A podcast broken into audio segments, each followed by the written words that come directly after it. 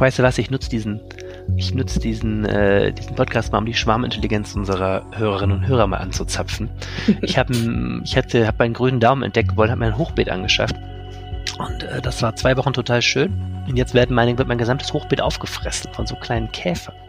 Käfer? Und ich meine, es sind, die sehen aus wie Silberfische, aber Silberfische laut Google ernähren sich eher von Buchrücken und Tapete und die futtern die ganzen Blätter meiner Zucchini und so weg. Ich weiß nicht, was ich machen soll. Jetzt stehe ich immer nachts, wenn alle anderen Menschen schlafen, mit der Handytaschenlampe da und sammle kleine Käferchen von meinem Hochbeet. So habe ich mir das irgendwie auch nicht vorgestellt.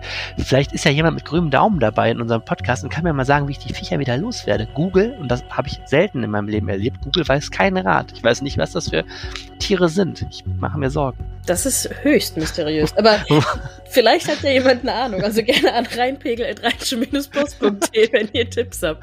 Bitte, ich bitte, bitte. Es handelt sich um einen Notfall. Ich, es sah so gut aus, das ganze Gemüse, und jetzt ist es irgendwie radikal weggefressen. Das ist traurig. Was machst, was machst du so, während ich nachts Käfer sammle?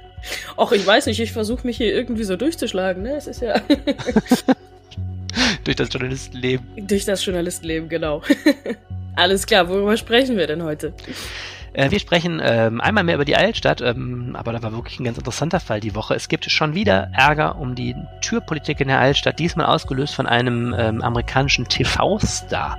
Ähm, und es wirft die Frage auf, inzwischen kann man in Düsseldorf nur mit der passenden Hautfarbe und der passenden sexuellen Orientierung feiern gehen. Außerdem war ich am Flughafen und äh, habe mir mal das Gastroangebote angeschaut und weiß jetzt, was es gibt, was schmeckt und vor allem, wie viel es kostet. Und ähm, ja, ich habe mich die ganze Woche mal wieder mit dem Thema Nahverkehr auseinandersetzen müssen, aber ich mache ein ganz kurzes Update, weil es gab so viel. Ne? Es gab den Start des äh, 9-Euro-Tickets, es gibt neue Stadtbahnen in der Stadt und es gibt ziemlich schlecht laufende Schnellbusse in der Stadt. Und äh, das alles hat äh, uns irgendwie in dieser Stadt Woche beschäftigt und ich äh, fasse das mal ganz kurz zusammen, das kleine Update für Bahnfahrer. Sehr schön. Mein Name ist Lilly Stegner und ich bin verbunden mit Arne Lieb. Ihr habt Folge Nummer 208 dieses Podcasts und der Rhein steht bei 1,49 Meter. Rheinpegel. Der Düsseldorf-Podcast der Rheinischen Post. Herzlich willkommen im Rheinpegel-Podcast. Wir sprechen jede Woche darüber, was Düsseldorf bewegt. Mein Name ist Arne Lieb, ich bin stellvertretender Leiter der Düsseldorfer Lokalredaktion. Und ich bin Lili Stegner, bin Journalistenschülerin bei der Rheinischen Post und gerade auch in Düsseldorf in der Lokalredaktion. Was hat dich die Woche bewegt, Lili? Ich hatte ähm, einen Termin diese Woche, bei dem ich erst dachte, boah, äh, schwierig, kann ich überhaupt nichts mit anfangen. Es ging nämlich um eine Fahrradversteigerung. Und äh, wer, wer mich kennt, weiß, dass Fahrräder und ich keine besonders guten Freunde sind. Ähm, und dachte noch so, boah, ich weiß überhaupt nicht, was ich darüber schreiben soll. Und dann war das letzten Endes ein richtig cooler Termin, weil ich festgestellt habe, dass diese Fahrradversteigerungen, die ähm, vom städtischen Fundbüro sind, wenn Fahrräder irgendwie stehen bleiben oder auch teilweise von der Polizei beschlagnahmt werden, dass es da so eine richtige ähm, Community gibt und dass da total viele Leute waren, die sich gegenseitig schon kannten und dass es da richtig, es hatte so ein richtiges Krimi-Feeling. Also ne? Fahrradhändler oder wer kannte sich da schon? Das waren teilweise Leute, die das als Hobby machen. Das war, das war ein sehr gemischtes Publikum. Manche Leute waren da, weil sie gesagt haben, so ja, ich brauche halt ein neues Fahrrad. Andere kommen da seit 10, 15 Jahren regelmäßig hin und äh, haben sich das zur, zur Aufgabe gemacht, hier Fahrräder zu holen, die zu reparieren und dann wahrscheinlich gewinnbringend zu verkaufen. Ähm, aber es war eine total interessante Geschichte und war wie Ach, so eine kleine, kleine eigene Welt. Das hat mich sehr fasziniert. Und äh, uns als Nutzwert-Podcast interessiert natürlich am meisten, lohnt sich das jetzt? Kann man da also jetzt die super äh, heißen äh, Carbon-Rennräder für ganz günstig kaufen? Also bei dieser Versteigerung war es jetzt schon ziemlich krass, weil es die erste seit Corona war. Dementsprechend ist bei denen ziemlich viel, sind ziemlich viele Fahrräder, haben sich angesammelt und äh, die, das Fundbüro hat zwar auch 500 500 Fahrräder an karitative Zwecke gespendet, aber das hieß, da blieb natürlich nur die Premium-Ware übrig. Ne? Also mhm. da waren teilweise echt Fahrräder, die äh, normalerweise im Handel so 1000, 1500 Euro kosten, die dann dafür 350 weggegangen sind. Also das ist schon ein Schnäppchen. Das erzählst du jetzt.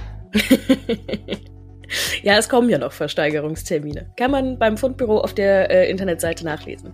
Das ist ja spannend. Ich habe gedacht, das ist so ähnlich wie mit diesen Hausversteigerungen, ähm, wo wir ja kürzlich mal einen mhm. Artikel zu hatten, wo dann irgendwie die alle die Händler so gut im Thema sind, dass die alles, wo man Stäbchen machen kann, sowieso wegkaufen und man selbst muss dann irgendwie dann genauso viel hinlegen, als wenn man es woanders kauft. Aber interessant. Ja, lohnt sich auf jeden Aber Fall. Aber hast du jetzt eins mitgenommen? Nee, Fahrräder und ich sind immer noch keine Freunde, aber es war aber spannend. Was hat dich denn so bewegt diese Woche? Äh, mich hat gestern bewegt, dass unsere Düsseldorfer Stadtwerke angekündigt haben, dass sie die Gaspreise um 30 bis 40 Prozent erhöhen. Ähm, das habe ich dann ähm, gemeinsam mit dem Kollegen Alexander Esch gestern auch nachrecherchiert und bin zu dem Ergebnis gekommen, dass das jetzt äh, eher so war, dass die Gaspreise der Düsseldorfer Stadtwerke in diesem Grundtarif, um den es da vor allem geht, bislang äh, ungewöhnlich günstig noch waren, die quasi jetzt mhm. einer Gaspreiserhöhung nachziehen. Aber ähm, es war echt interessant. Ich habe gestern mit der Verbraucherzentrale auch unter anderem gesprochen und der, der Experte da sagte das schöne Wort, er sei äh, langsam auch etwas ernüchtert. Weil früher konnte man bei Gaspreisen noch irgendwie sparen, wenn man da in diese Preisvergleichmaschinen mhm. äh, guckt und so. Und momentan ist es einfach so, es geht nach oben, es geht immer weiter nach oben. Und wir wissen ja alle nicht bei der momentanen Weltlage, Ukraine-Krieg, ähm, Corona, Lockdown in China und so, äh, wir wissen alle nicht, ob das äh, möglicherweise noch weiter nach oben geht und wir weitere so krasse Erhöhungen noch haben werden, auch in Düsseldorf.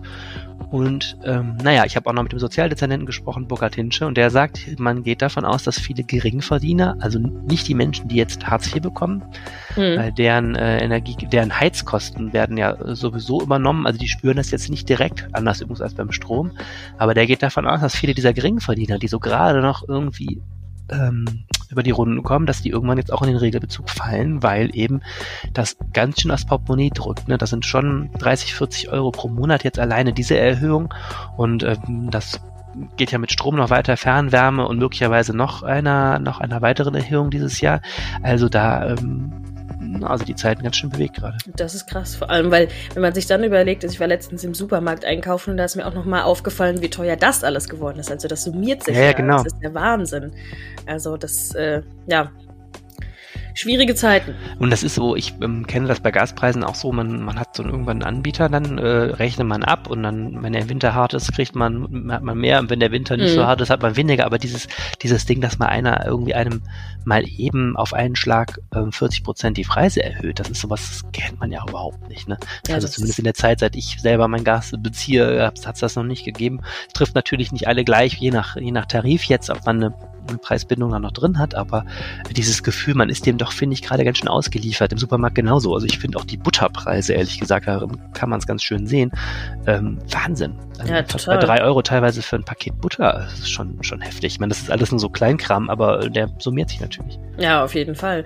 Und ich weiß, also ich war da auch immer so ein bisschen hinterher und hätte, habe mich immer geärgert über mich selber, dass ich nicht mehr Preise verglichen habe bei den Strom- und Gasanbietern und nicht mehr gewechselt bin. Aber ich habe auch das Gefühl, dass es im Moment gar nicht mehr so bringt gar nicht mehr so viel, ne? Nee, also ja, also die Verbraucherzentrale sagt natürlich zu Recht immer, immer dranbleiben und so, aber in der Tat momentan ist es so, dass die ähm, die Neukundentarife, also wenn du jetzt den mhm. Anbieter wechselst, die preisen jetzt quasi diese ganze unsichere Marktlage und diese erhöhten Einkaufspreise schon ähm, ab, während die äh, Bestandstarife teilweise noch, noch nicht äh, angepasst sind. Das heißt, also auf Deutsch gesagt, momentan ähm, lohnt sich dieser Wechsel eigentlich ähm, in vielen Fällen nicht, wobei die Verbraucherzentrale sagt, es lohnt sich trotzdem immer nachzugucken. Es gibt ja, ja diese Vergleichsportale und da kann man ja auch den Tarif, den man hat, eingeben und, und andere und so und dann, je nachdem, was noch kommt, ähm, muss man da wahrscheinlich auch irgendwann reagieren. Wahnsinn. Gut, dann äh, würde ich sagen, wir kommen mal zu unserem ersten Thema. Ähm, es geht um die Altstadt und wie du gesagt hast, es gab schon wieder Ärger um die Türpolitik dort. Was war denn diesmal los? Ja, ich habe gerade bei der Vorbereitung eine Menge gelernt, ähm, weil das ähm, es treffen viele Sachen aufeinander, von denen ich vorher nur ganz sporadisch beziehungsweise offen gestanden im ersten Fall gar nicht gehört habe. Ähm, es war ein Star hier in Düsseldorf und zu Dreharbeiten, ähm, die nicht näher benannt sind, und zwar eine äh, Dame mit dem Namen Hunter Schafer. Ähm, die äh, kommt aus den USA, ist 23 Jahre alt und ist bekannt ähm, als Schauspielerin einer HBO-Jugendserie namens Euphoria, die ich noch nie gehört habe, als Boah, ähm, Model. Toll. Die ist toll. Du kennst das, ah, das wollte ich nämlich ah. fragen. Du, ja. Okay, die, was die ist das? Ja, es ist, es ist eigentlich, es ist eine Teenie Highschool-Serie, aber es geht super viel um ähm, LGBTQ-Themen. Es geht total viel auch um Selbst äh, also wie man sich selbst ausdrücken kann jenseits der Norm. Und es ist auch einfach von der von der Ästhetik her. Es ist eine ganz tolle, tolle Serie. Also kann ich nur empfehlen. Wo kann man die Deutschland gucken? Über HBO. Ich glaube, Sky ist dann äh, die deutsche Entsprechung dafür. Ja. Okay. Na gut, okay, ja, super. Dann wenigstens ähm, kann ich jetzt, äh, habe ich jetzt verifiziert, dass das alles wirklich gibt. Ich hatte es nämlich noch nie gehört.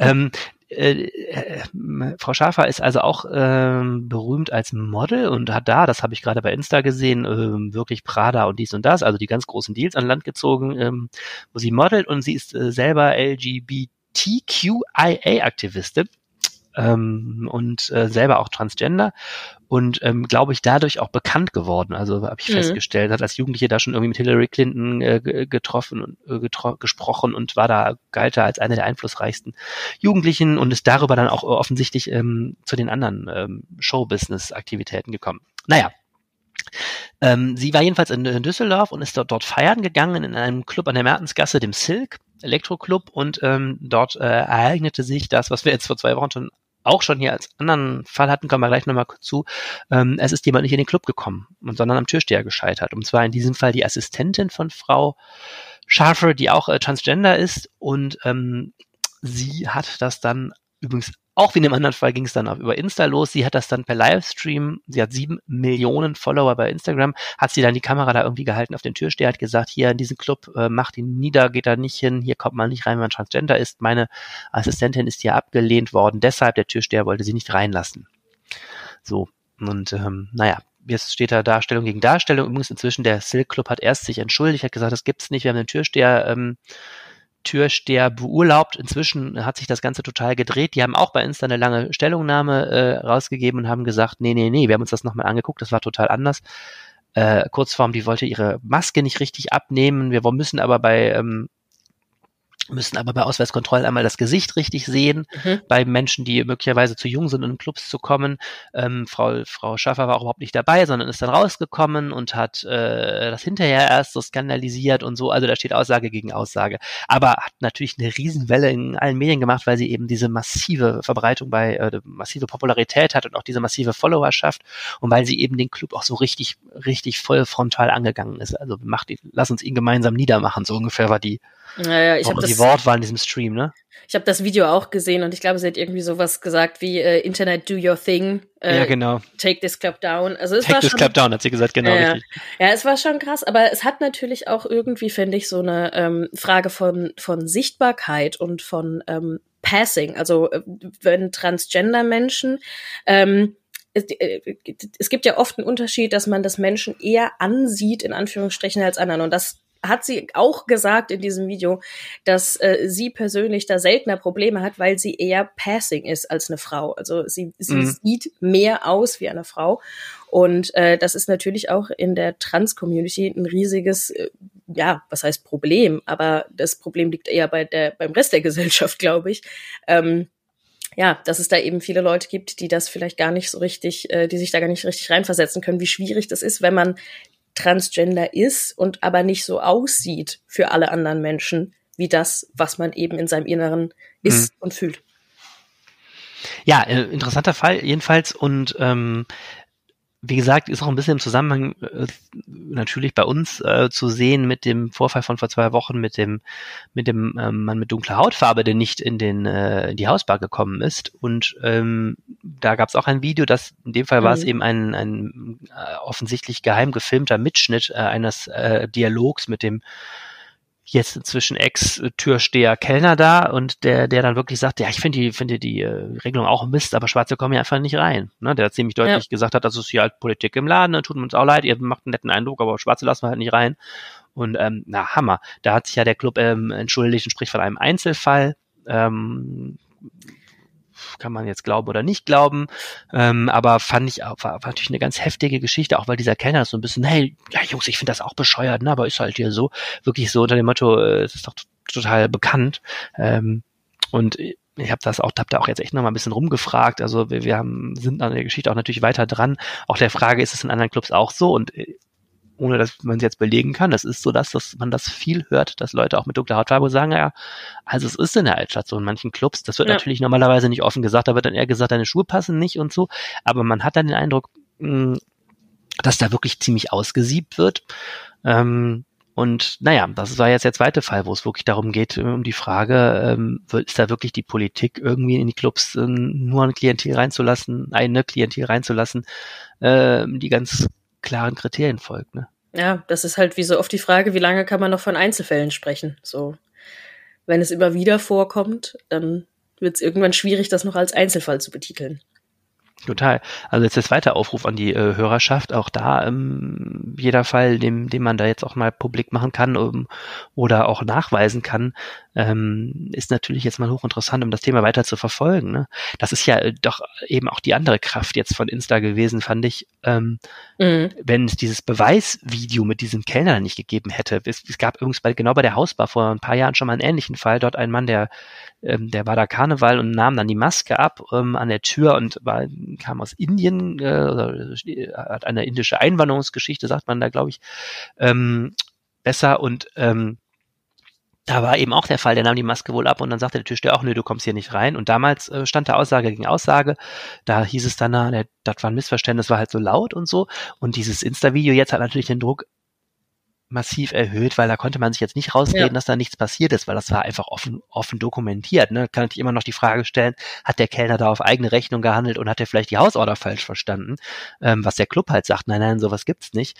Aber natürlich ähm, gerade diese Dokumentation jetzt auch über soziale Medien ist bei solchen Themen natürlich oft ein, Türöffner äh, für Debatten, weil, weil man eben auch wirklich Beweise direkt hat. Ne? Ja, Gleichzeitig finde ich auch, ähm, um das noch kurz zu sagen, gleichzeitig finde ich auch in dem Fall Silk jetzt, es erzeugt natürlich wahnsinnigen Druck. Also der Club sagt jetzt, der Türsteher wird bei uns total bedroht und so ähm, mit sieben Millionen Followern hat man natürlich auch eine gewisse Macht, da auch äh, richtig aufzuhetzen, wenn es nicht gut läuft. Ne? Ja, absolut. Das ist so die, der, der schmale Grad zwischen Publik machen und äh, Reichweite nutzen und das kann aber natürlich auch sehr schnell ins Gegenteil kippen. Ja, spannend ja, äh, wir bleiben dran. Ich schätze mal, es werden noch mehr äh, Menschen sich melden, die dazu was sagen können. Und, äh, ja, es ist irgendwie eine Story in, wie nennt man das, Developing, die sich gerade noch, ist noch mitten noch äh, Breaking News. Ich glaube, wir sortieren das mal. Aber ich finde, an dem Thema dran zu bleiben, ist hochinteressant. Ich finde, es erzählt auch, erzählt auch sehr, sehr viel natürlich über, über eine Gesellschaft, weil auch gerade bei, finde ich, bei diesem Vielfalt-Thema gibt es momentan auch so, wie bei Greenwashing auch irgendwie, es gibt natürlich überall diese Clips, wir sind vielfältig und finden das auch gut und so. Und äh, es ist bekannt, wir haben auch in Düsseldorf ähm, einen, einen riesen Anteil an Einwanderern mhm. und natürlich auch einen riesen Anteil an äh, Menschen anderer sexueller oder anderer, ne, mit, mit verschiedener sexueller Orientierung und so. Und ich finde, an solchen Stellen zeigt dann sich dann immer, wie tolerant ist eigentlich so eine Gesellschaft wirklich oder wo gehen dann auch die Türen ähm, wirklich buchstäblich auch zu. Ne? Ja, total. Und gerade jetzt zum Pride Month, also äh, das ist ja auch mehr als bekannt, dass es ganz viele Firmen gibt, die sich das dann gerade zum Juni schön mit der Regenbogenflagge äh, nach vorne tragen und die eigentliche Firmenpolitik aber anders aussieht. Wir kommen äh, zu einem Thema, was ähm, immer sehr schön ist, weil es ähm, ein bisschen mit Urlaub zu tun hat oder sehr viel mit Urlaub zumindest bei mir zu tun hat, weil ich wenig Geschäftsreise, Geschäftsflüge in meinem Leben absolviert habe, nämlich unser Düsseldorfer Flughafen. Ähm, der wird ja gerade so ein bisschen wiederentdeckt, weil wir äh, wegen Corona ja alle weniger gereist sind und ähm, jetzt haben wir erstmals wieder so Passagierzahlen wie fast früher. Und wir begleiten das bei der RP, indem wir auch mal ein paar Fragen stellen äh, zum guten Abflug und Landen am Flughafen. Und du hattest die Freude, erstmal verdammt viel durch den Flughafen zu laufen, wie du erzählt hast. Ne? Viereinhalb Kilometer hat mein äh, Schrittzähler hinterher gesagt. Ich war, ich war auch richtig platt abends, muss ich sagen. ähm, ja, aber äh, ich war am Flughafen zu Gast, durfte sogar hinter die Sicherheitskontrollen und äh, habe mich mal in der Gastro-Szene da umgeschaut. Gastro-Szene ist schön.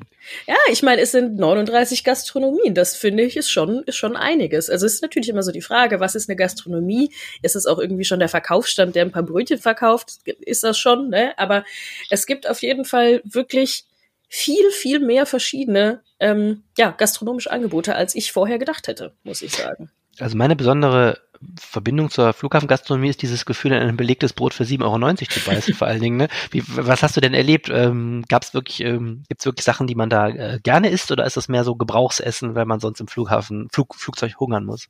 Naja, also ich sag mal vom äh, von der von dem Appetit, den man da bekommt, da kann man sich, glaube ich, nicht beschweren. Da gibt's schon einige wirklich coole Sachen.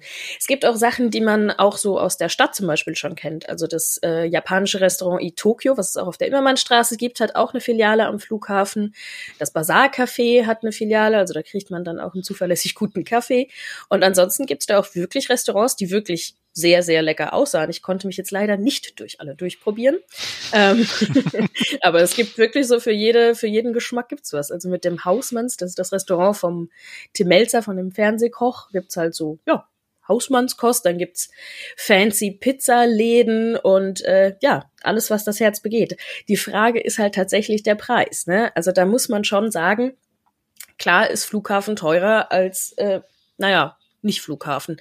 Also besonders hinter der Sicherheitskontrolle, wo man halt auch keine andere Möglichkeit mehr hat, sind die Sachen schon etwas teurer. Also ich habe mir das mal angeguckt anhand von ähm, Croissant-Preisen, weil die äh, Sprecherin, die oder die Managerin der, der Food Gastro äh, des Food Gastro Bereiches ähm, hat gesagt, dass das Croissant eines der beliebtesten Snacks ist am Flughafen, wenn sie sich so, so umschaut.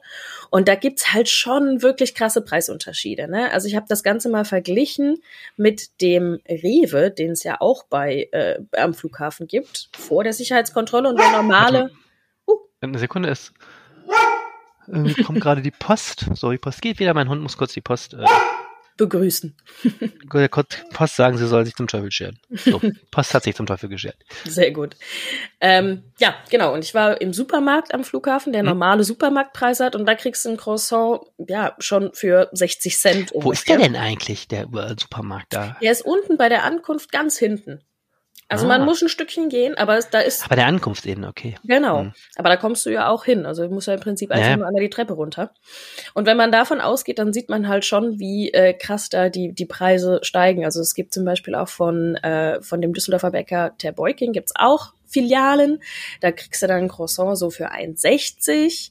Aber es ist halt auch, äh, wenn du dann hinter die Sicherheitskontrolle gehst, werden die dann schon ein bisschen teurer. Also da sind es dann schon eher 2,80, 2,90 für ein Croissant. Was für ein Croissant? Ah, es ist halt schon, es ist eine Preissteigerung. Also du hattest ja auch, bevor ich dahin bin, äh, mich nach dem Wasser gefragt. Das fand ich eigentlich eine ganz gute, ähm, eine gute Anhalt, ein guter Anhaltspunkt. Wie viel man so für einen halben Liter Wasser bezahlt, ne? Hm. Und? Und ja, auch da sehr, sehr unterschiedlich. Also ähm, wenn man wieder von, von Rewe ausgeht, äh, da kriegst du halt eine Flasche Wasser für 29 Cent, zuzüglich Pfand.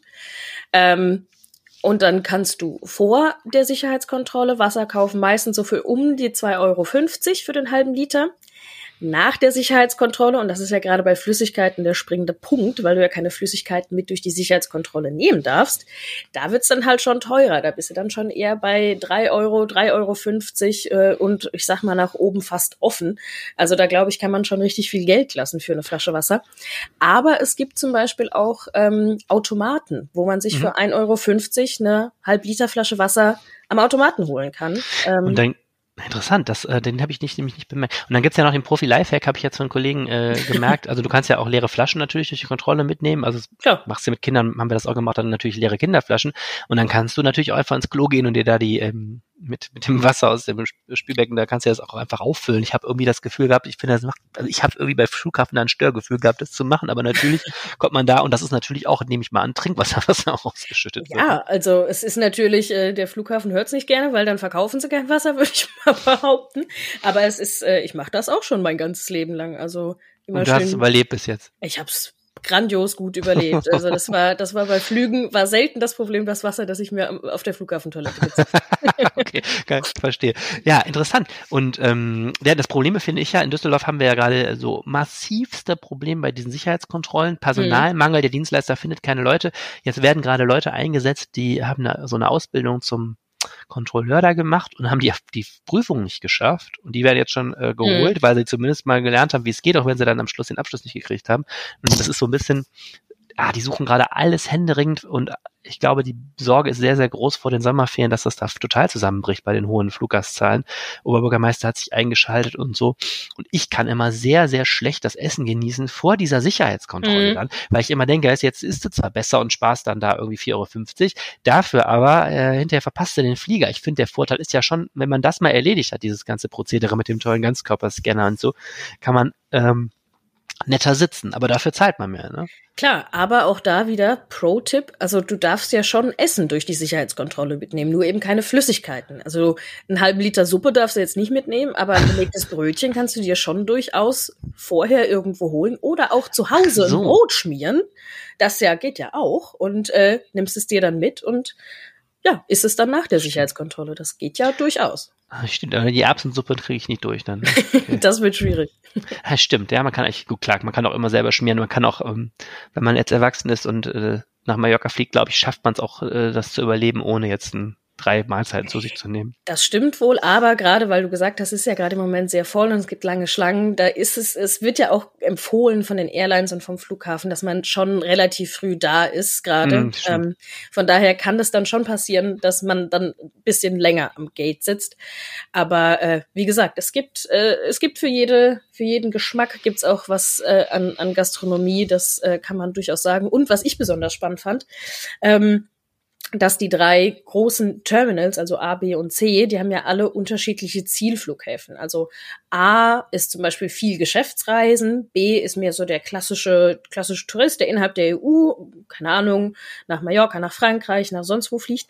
Und C ist äh, außerhalb der EU, also Auslandsflüge, äh, nicht Auslandsflüge, sondern wie sagt man denn, Fernflüge.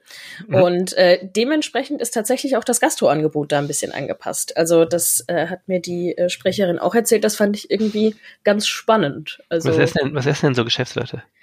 Ja, die sind halt, äh, die meinte, die sind halt viel entspannter, weil sie öfter fliegen. Also bei den Geschäftsreisenden ist es tatsächlich oft so, dass die sich auch ähm, ja, also die, die, die, die essen oft noch vor der Kontrolle was. Wenn sie sich hinter der Kontrolle treffen, sie sich auch manchmal mit Kollegen zu einem Austausch, bevor der Flug weitergeht.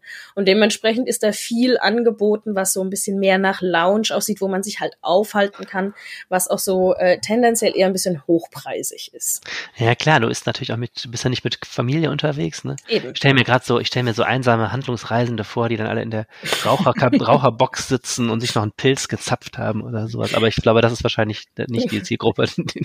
das ist, glaube ich, ein bisschen Stereotyp äh, Hollywood-Film gedacht, aber so ähnlich wird es sein. Okay, und die, äh, gut, dann die, die Fernreisenden müssen die länger, muss das länger vorhalten dann, oder wie? Nee, aber da gibt's halt auch einfach, also sie hat zum Beispiel das Beispiel genannt, dass äh, vor der Sicherheitskontrolle bei, bei dem Abflugterminal für die Fernreisen gab es lange ähm, eine, eine Bar, eine Cocktailbar, wo man dann auch so Beefburger und so, so deftiges und Steaks und sowas essen konnte. Jetzt fliegen halt vom Düsseldorfer Flughafen sehr viele Menschen in die Türkei. Und äh, da ist äh, Rindfleisch oft irgendwie zwar beliebt, aber dann äh, vielleicht nicht unbedingt der Alkohol oder ähm, ja, keine Ahnung. Es war, es lief nicht so gut und seit die da, die haben jetzt einen neuen Mieter in diesem Gastrobereich. Das ist so ein Café, wo es so ähm, viel Frühstückssachen gibt, auch so ein bisschen orientalisches mit Pide, viel Obst und so. Und da, sie meinte, seit das äh, einen neuen Betreiber hat, läuft das total gut, weil die einfach Stehe. was anderes anbieten. Also man muss da ja schon wie überall äh, Angebot und Nachfrage, ne? So ist das in der Marktwirtschaft. Ah, interessant. Das sind äh, interessante so, Einblicke, so. über die ich noch nie nachgedacht habe. Und das nächste Mal schmiere ich mir meine Stulle. Mach. Ja, gut, hatte ich das letzte Mal auch schon gemacht, aber interessant. ja, und aufpassen, es gibt lange Wege am Düsseldorfer Flughafen. Kann, kann ich, kann ich nur bestätigen. So. Wir reden noch mal kurz ein bisschen über, den Rhein, über die Rheinbahn und den Nahverkehr. Ne? Genau, genau. Da wollte ich dich jetzt auch drauf überleiten. Es war ja diese Woche ähm, die große 9-Euro-Ticket-Woche. Äh, es, es, gab gestern einen großartigen Zusammenschnitt gesehen von, äh, von dem Medienportal Übermedien. Ähm, die haben nur so Fernsehkorrespondentenberichte zusammengeschnitten von irgendwelchen meist jüngeren, ähm, wahrscheinlich waren das alles die Volos da, ähm, die wurden an irgendwelche Bahnhöfe in ganz Deutschland gestellt zum Start des 9-Euro-Tickets. Es war unglaublich lustig, weil halt natürlich nichts passiert ist. Ne? Es war nirgendwo, war Gedränge und so. Die standen, also standen lauter, lauter Reporter irgendwelchen Bahnhöfen sagten, also einer sagte wirklich, der stand am Ostkreuz in Berlin, sagte, ja, hier ist es manchmal voll, manchmal leer, wie so Bahnhöfe so sind.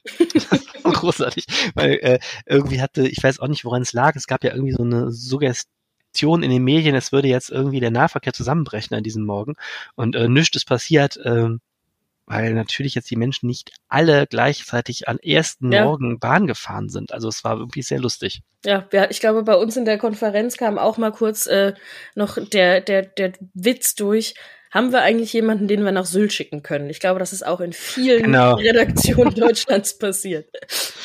Ja, genau. Also es war jedenfalls das 9-Euro-Ticket, das haben sich immerhin schon 150.000 Düsseldorferinnen und Düsseldorfer eins besorgt äh, bei der Rheinbahn. Ähm, also nur die Leute, die das bei Rheinbahn Hm. gekauft haben.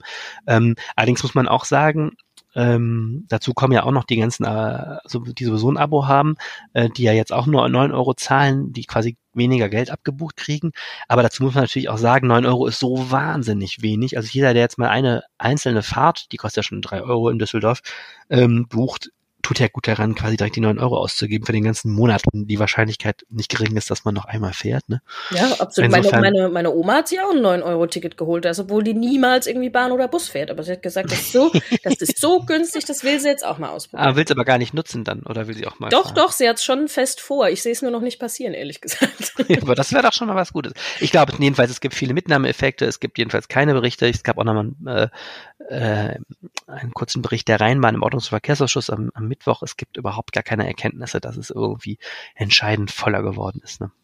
Ja, also ich fahre ja auch relativ häufig Bahn hier in der Stadt und ich muss auch sagen, äh, wie der, wie, wie der Kollege am, am Ostkreuz gesagt hat, es ist halt manchmal voll und manchmal nicht, aber das ist ja auch immer so, ne? Ja, aber das ist halt auch das große Problem von Nahverkehr generell. Das habe ich heute hab ich im Ordnungs- und Verkehrsausschuss diese Woche auch zum wiederholten Male mir anhören müssen. Die Menschen sind ja auch so blöd und fahren alle gleichzeitig, nämlich morgens zur Arbeit und nachmittags zurück und deswegen ist da immer alles voll und den Rest des Tages könnte man so wunderbar ähm, entspannt unterwegs sein, will aber keiner. Das ist ja das große, Ja. große Problem vom, des gesamten Verkehrs irgendwie, dass dass leider immer so Stoßzeiten gibt. Und in denen, in der Tat wird's jetzt auch wieder etwas voller, wobei auch die Rheinbahn sagt, sie sind bei 60 bis 70 Prozent Auslastung. Also ist immer noch gar kein Vergleich zu Zeit vor Corona. Wahnsinn. Ja, und dann gab's ja noch was diese Woche. Das war ja der 1. Juni, war ja nicht nur für Bahnfahrer ein großes Ding, sondern auch für Autofahrer. Äh, da war ja der Tankrabatt angekündigt. Wie ist das denn gelaufen? Ja, das war ä- ähnlich. Also auch da haben sich, glaube ich, um nachts, zum Mitternacht haben sich vor allem Journalisten an den Tankstellen getroffen, um Reportagen zu schreiben, wie voll es wird an den Tankstellen. War natürlich nicht so. Ähm, ich weiß nicht, ja, du hast gar kein Auto, ne? Aber Nee. ich meine, ich, ich habe ein Auto und ich habe jetzt, ähm, hatte, ich gehe dann meistens tanken, wenn ich kein Benzin mehr habe. Ähm, und nur weil es jetzt günstiger ist und für Wochen versuche ich ja nicht am ersten Morgen irgendwie tanken zu gehen, sondern dann, wenn ich tanken muss. Also äh, Wahnsinn, ähm, auch, auch eine wahnsinnige Suggestion vorher und auch da ist es wenig passiert. Die Preise gingen halt runter. Ähm, sie gingen auch wirklich runter. Es gab ja auch Sorgen, äh, dass die, äh, die Tankstellen einfach die 30 Cent pro Liter da einstreichen. Aber jetzt zumindest an den ersten Tagen kann man in Düsseldorf auch beobachten, der Sprit liegt wieder bei unter zwei Euro, wie damals in der unbeschwerten Zeit. in den 1980er Jahren, nee, da war es noch nicht mal eine Mark wahrscheinlich. Und ähm, naja, aber auch da, das läuft jetzt erstmal, da muss man auch, glaube ich, am Schluss mal gucken. Ja. Und dann gab's ja bei der Rahnbahn noch was Neues. Du warst ja auf der großen feierlichen Präsentation äh, der neuen äh, Stadtbahn. Genau. Also die Rheinbahn hatte am Montag äh, Jahreshauptversammlung und da kam raus, dass natürlich der Nahverkehr momentan ganz, ganz schlechte Zahlen hat. Äh, Fahrgastzahlen sind zurückgegangen, deswegen muss, muss die Stadt Düsseldorf als Eigner der Rheinbahn ganz, ganz viel Geld mehr bezahlen. Und vor allen Dingen äh, muss man richtigerweise sagen, müsste noch viel, viel mehr Geld bezahlen, wenn nicht der Bund auch einsteigen würde und so einen Rettungsschirm hätte, um die Nahverkehrsunternehmen zu stützen, weil natürlich verkaufen die viel, viel weniger Tickets äh, oder haben die viel, viel weniger Tickets 2021 wegen Corona verkauft. Und ähm, auch ein bisschen, glaube ich, um diese tristen Nachrichten zu überspielen, hat die Rheinbahn ihre neuen Stadtbahnen vorgestellt. Also die sind seit Montag jetzt auch in der Stadt unterwegs. Äh, HF6 heißt dieses Modell. Wir haben auch in diesem Podcast verschiedentlich drüber geredet. Die ersten Hochflurbahnen in Düsseldorf seit den 1980er Jahren. Also mal was ganz Wahnsinn. Schickes und Neues. Ähm, Reimann hat das dann ganz toll inszeniert. Kunst, also war am Bahnhof an der Arena, ne? Mhm. ähm, die, direkt neben dem Stadion der Bahnhof. da war irgendwie, es wurde Kunstnebel ähm, äh, gesprüht, dann wurde Sportfreunde Stiller gespielt und dann fuhr dieser Zug durch eine Pappwand, so als tada, so wie wir so. ne, das ganz große Programm. das war so ein bisschen wie, keine Ahnung, Victoria's Secret Fashion Show nur mit äh, Zügen. Siehst Naja, du, ich, aber musste, vielleicht- ich musste eher so an ein kleines Rammstein-Konzert denken. Ja, irgendwo, irgendwo auf der Mitte zwischen Victoria's Secret und Rammstein lag das Ganze. Naja, aber die Züge sind wirklich ganz schick, äh, haben eine Klimaanlage, haben mehr Platz für Kinderwagen und Rollatoren. Also diese sogenannten Multifunktionsbereiche sind größer, das ist wirklich gut. Und ganz ehrlich, sind auch einfach mal, ja, wir hier fahren noch Bahnen aus den 70er Jahren durch, haben wir auch schon in diesem Podcast besprochen, durch, durch Düsseldorf. Mhm. Und dann merkst du natürlich den Unterschied. Auch die Bremsen zum Beispiel auch etwas weniger ruckeln und fahren sanfter an und äh, keine Ahnung. Und dies und das. Und ähm, man kann sie momentan erleben auf der Linie U75. Ich habe in der freien Wildbahn allerdings noch keinen gesehen. Das kann aber auch daran liegen, dass ich nicht so oft U75 fahre. ähm, da sind, habe ich mir vorrechnen lassen, auf der U75 sind immer elf Wagen gleichzeitig unterwegs und von denen sind bis zu drei sind dann die neuen schicken HF6-Bahnen. Ähm, das heißt, man ja. braucht schon ein bisschen Glück man muss ein bisschen Glück haben und dann kann man endlich mal die neuen Ledersitze aus nachhaltig produzierten Leder streicheln oder ähm, sich die, keine Ahnung, die digitalen Anzeigetafeln anschauen oder die Videokameraüberwachung, die wir jetzt übrigens serienmäßig haben, kann man sich angucken, wo die Kameras versteckt sind oder sich freuen an den schwebenden Sitzbänken. Die haben nämlich nicht mehr so einen Ständer auf dem Boden, sondern sind so montiert, dass drunter man schön durchwischen kann hm. und so. Naja, das kann, es, ja, kann man alles jetzt in Düsseldorf erleben. Es werden natürlich noch viel, viel mehr von diesen Bahnen kommen. Die werden jetzt so nach und nach ausgeliefert und in Betrieb genommen und äh, so Gott will, werden wir in einigen Jahren dann auch ähm, insgesamt diese ganze Hochflurflotte, also Hochflurbahnen sind die mit den Trittstufen, mhm. werden wir dann alle erneuert haben. Ja, das äh, wäre, glaube ich, mal an der Zeit. Also wie du sagst, ne, da fahren Bahnen durch die Stadt, die sind fast alle älter als ich, ne? Das ist schon. Ja, die sind aber, mal, die sind aber alle älter als du, bis auf diese neuen drei. ja gut, immerhin. ähm, ja, und dann gab es ja in dieser Woche noch andere News von der Rheinbahn. Was war da denn noch? Ja, die Rheinbahn wird neuerdings immer von der Politik genötigt, einen äh, Qualitätsbericht zu halten im Ordnungsverkehrsausschuss. Da war diesmal die News, die Rheinbahn möchte sauberer werden. Ähm, was ich auch nicht wusste, bei dem Brand dieser Bushalle letztes Jahr ist auch eine Waschanlage mit abgebrannt worden. Oh. Äh, mit abgebrannt, äh, mit abgebrannt. Ähm, die wird jetzt erneuert und es werden wohl auch weitere irgendwie Waschanlagen da jetzt hingestellt, weil man von innen und von außen halt die Fahrzeuge noch sauberer halten will, denn das ist ja ein Hauptkritikpunkt immer am öffentlichen Nahverkehr, dass teilweise die äh, Züge so versifft sind und Busse. Ich finde das ehrlich gesagt in Düsseldorf jetzt im Vergleich zum Beispiel zu Berlin, ähm, wo ich auch mal länger gewohnt habe, finde ich es ehrlich gesagt ganz anständig, wie die hier aussehen. Aber ähm, naja, also wenn man so Fahrgastbefragungen macht, eines der Themen, was immer kommt, ist, mhm. die sind nicht sauber genug, da will die Rheinbahn jetzt nacharbeiten.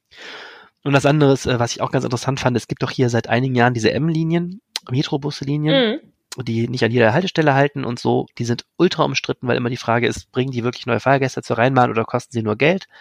Ähm, da kam jetzt raus, die Rheinbahn sagt, naja, wenn nicht gerade Corona ist, werden die schon sehr gut genutzt im Berufsverkehr. Wir haben gerade drüber gesprochen, das ist natürlich die Zeit, wo die Menschen fahren und diese M-Linien scheinen Pendlerlinien zu sein. Ähm, wo sie nur keiner nutzt, ist an Samstagen und es kann gut sein, dass sie da jetzt eingestellt werden. Politik ist überhaupt nicht zufrieden und hat da ordentlich zurückgekarrt und gesagt, die Rheinmann soll nochmal genau nachgucken und so weiter, ähm, weil es immer diese Diskussion gibt, wir wollen ja viel fahren für die Menschen und die Menschen sollen ein tolles Angebot haben und geringe Taktungen und so, also hohe Taktungen, also geringe Abstand zwischen ja. Bussen und Bahnen, aber natürlich jeder Bus und jede Bahn, die er fährt, braucht eine Person, die sie bewegt, braucht Treibstoff, das ist in diesen Tagen auch ein Problem. Man braucht ein Fahrzeug dafür und so weiter. Und da wird dann auch immer wieder sehr, sehr genau nachgerechnet. Und diese neuen Busse haben sogar einen richtigen ähm, Fahrgastzähler in der Tür. Also die können wirklich ganz genau sagen, wie viele Menschen da einsteigen und aussteigen. Und da wird dann also wirklich in der Politik immer sehr, sehr genau nachgerechnet, äh, ob sich das auch wirklich lohnt, was da gemacht wird. Verstehe, verstehe.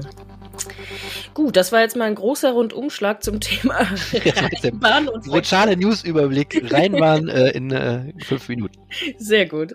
Ähm, ja, dann bleibt mir eigentlich nur noch zu sagen, hier kommt gleich noch das Wetter vom Wetterstruxi, äh, der uns erzählt, wie das Pfingstwochenende wird. Und äh, ja, viel Spaß damit. Es gibt bestimmte Wetterlagen, die machen so richtig Spaß, weil sie so viel hergeben grüße euch damit zum Wochenendwetter. Ich kann zum jetzigen Stand, es ist Freitag, 9 Uhr, nicht sagen, wie das Wetter am Wochenende wird, weil so viele Unsicherheiten mit in den Modellen drin stecken, die sich untereinander auch so dermaßen unterscheiden, dass eine wirklich verlässliche Wetterprognose schlichtweg gar nicht möglich ist. Deswegen verweise ich direkt zu Beginn schon mal auf meine Homepage jensstrux.blog wo ihr entsprechend täglich darüber auf dem Laufenden gehalten wird, was uns wirklich erwarten dürfte. Wir wollen trotzdem eine kurze Aussicht machen auf das, was eventuell am Wochenende kommen könnte. Ähm, und dementsprechend werde ich auch auf alle Eventualitäten eingehen, die so in den Modellen entsprechend drinstecken. Wir fangen mit dem Samstag an. Der wird relativ wolkenreich beginnen und dann im Laufe des Mittags, Nachmittags werden die Wolken immer löchriger werden, sodass dann im Tagesverlauf immer mehr die Sonne durchsetzen, sich die Sonne durchsetzen wird. So rum. Und dann gibt es auch im Laufe des Nachmittags durchaus ein gewisses Schauer- und Gewitterrisiko. Diese Schauer und Gewitter werden zum einen in schwülwarmer Luft entstehen und zum anderen werden sie wirklich nur sehr punktuell entstehen. Das heißt, wenn jetzt beispielsweise, wir nehmen jetzt mal das Bergische Land und wenn dort im Bergischen Land ein Schauer unterwegs ist, dann kann es beispielsweise so rund um den Kreis Mettmann einen dermaßen Schauer geben, dass so grob 10 bis 15 Liter pro Quadratmeter innerhalb kürzester Zeit runterkommen. In Ratingen beispielsweise oder auch in Düsseldorf bleibt es entsprechend trocken. Also wirklich nur sehr örtlich begrenzt werden diese Schauer und Gewitter entstehen und sich dann entsprechend auch wieder abregnen. Die Temperaturen liegen so im Groben bei etwa 24, 25 Grad maximal, können je nach Sonnenscheindauer aber auch bis auf 28 Grad ansteigen. Wir blicken dann noch auf den Sonntag und das wird wohl ein in Anführungsstrichen Unwettertag werden. In Anführungsstrichen deswegen, weil sich auch hier die Modelle so dermaßen voneinander unterscheiden, dass nicht wirklich klar ist, was passiert jetzt genau. Also, wir analysieren einmal die Großwetterlage. Es wird ein Tief geben, das wird so über, über den Ärmelkanal ziehen und an diesem Tief gibt es eine Kaltfront. Und diese Kaltfront wird uns aller Voraussicht nach so in etwa rund um 14 Uhr erreichen bzw. überqueren. An der Kaltfront gibt es punktuell Starkregen und dieser Starkregen kann dann durchaus auch gewittrig äh, ablaufen. Es gibt die Gefahr von Starkregen, das heißt relativ viel Wasser innerhalb kürzester Zeit. Es gibt aber auch die Gefahr von vereinzelten Sturmböen.